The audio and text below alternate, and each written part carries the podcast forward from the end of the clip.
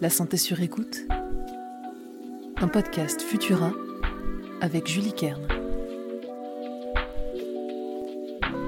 Bonjour, c'est Julie, chef de rubrique santé chez Futura. Bienvenue dans ce nouvel épisode de la santé sur écoute. Vous passez des vacances agréables au soleil jusqu'à ce qu'un vilain coup de soleil vienne vous empoisonner la vie.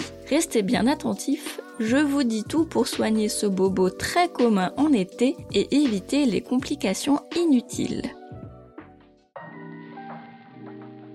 Commençons par le début. Ce qu'on appelle un coup de soleil est une brûlure au premier ou au second degré provoquée par les UVA et les UVB émis par le soleil. L'indice UV est un indicateur de la puissance du rayonnement UV. Plus il est élevé, plus il est nocif pour la peau. Par exemple, si l'indice UV est de 9 ou plus, comme c'est souvent le cas en journée dans le sud de la France, il ne faut que 30 minutes d'exposition pour brûler une peau normale et 15 minutes pour une peau sensible ou claire. Bref, les coups de soleil peuvent arriver très vite sans protection adéquate.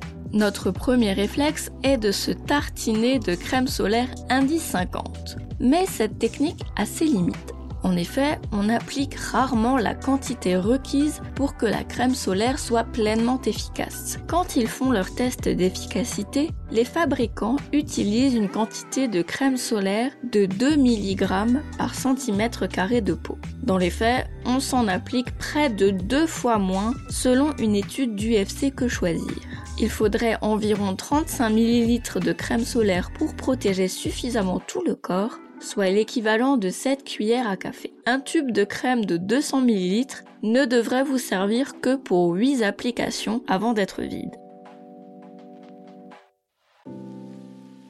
Ainsi, pour se protéger des rayons néfastes du soleil, le plus efficace est encore de ne pas s'exposer du tout en restant à l'ombre ou en portant des vêtements longs. Mais malgré toutes vos précautions, vous avez un coup de soleil. Votre peau est rouge, sensible et échaudée. Pire, vous pelez à certains endroits. C'est une brûlure au premier degré que vous pouvez soigner vous-même. On file à la pharmacie pour acheter une pommade sédative qui calme la brûlure. Attention, les laits après soleil vendus dans les grandes surfaces n'ont aucun effet sur les coups de soleil, même s'ils présentent la mention apaisante ou hydratante.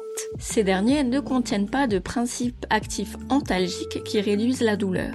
Tournez-vous plutôt vers des pommades comme la biafine qui contient de la tolamine, un ingrédient aux propriétés calmantes. Votre pharmacien sera vous conseiller. N'arrachez pas les peaux mortes, aussi tentant soit-il, si vous pelez, ça ne fait qu'aggraver et étendre la zone brûlée.